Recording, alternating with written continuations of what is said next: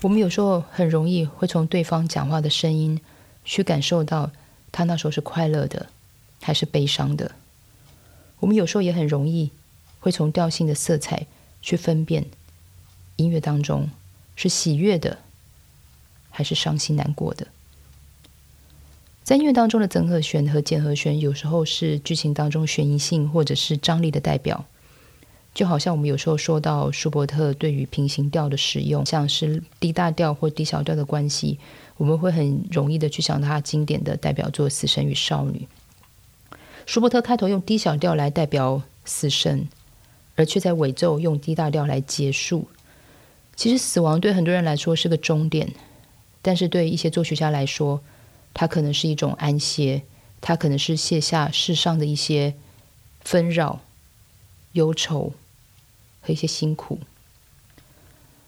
在面对死亡，很多时候我们会在普契尼的歌剧看到不同的女主角在追求爱情，在面对爱情的时候，他们说的义无反顾。当然，很多时候我们会在音乐好像已经看到了他们未来的一个命运。在普契尼的歌剧《杜兰朵》当中，柳儿有两首咏叹调，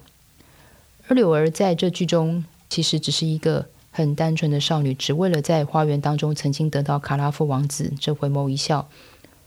而这一笑的代价，其实是在国破家亡，带着瞎眼的国王颠沛流离，再去寻找卡拉夫王子，想要看看他，想要看看他那时候的眼神，想要看看他那时候的微笑。普契尼在一开始用降 G 大调来开头，很多时候，当我听到这样子的一个砰下去的时候，我常常好像就已经感觉到柳儿的面容、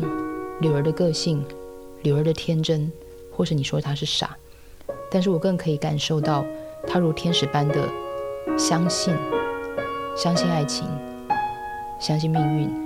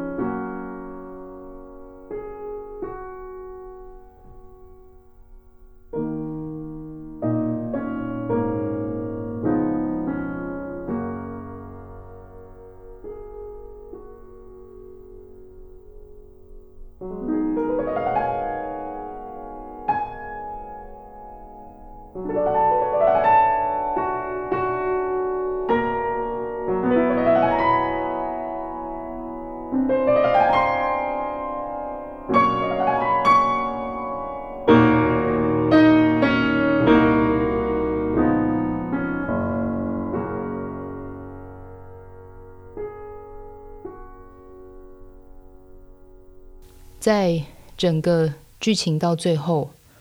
当他没有办法去阻止卡拉夫去面对杜兰朵公主所四下这个猜谜大赛，只为了要能够得到杜兰朵公主的青睐，然后一直到最后全程宵禁，公主彻夜未眠，只为了要查出这个陌生人的名字。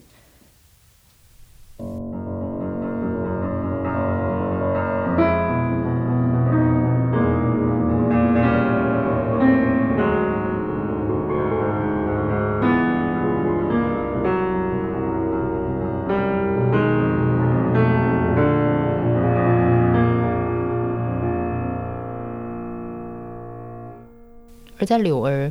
说出：“我的眼睛将要闭上，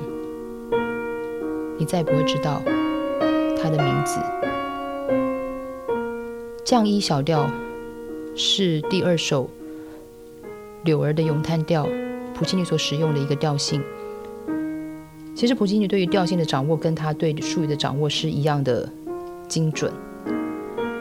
朱雪尔伟大有几件事情，其中当然是用不同而且多变的和声来控制着剧情的张力。我印象最深刻，为什么我会感受到说这两者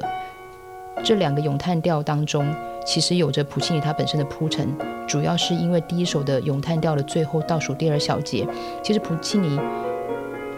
用了一个重音，再加上 mezzo forte 中强的一个降一小调，隐含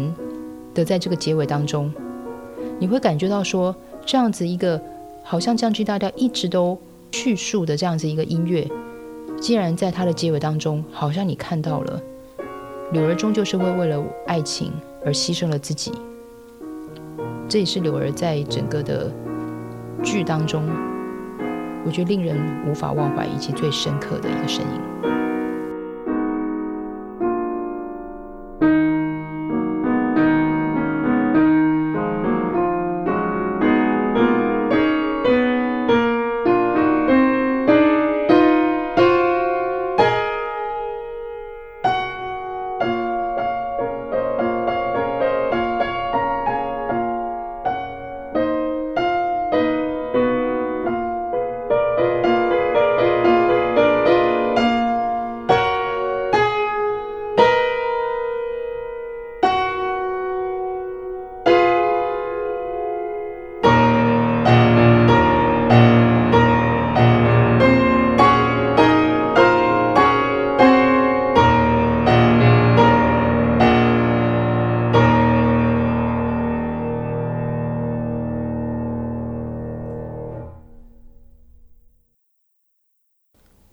不过，花生是由两厅院赞助播出，NTC 是 To Go 特别企划。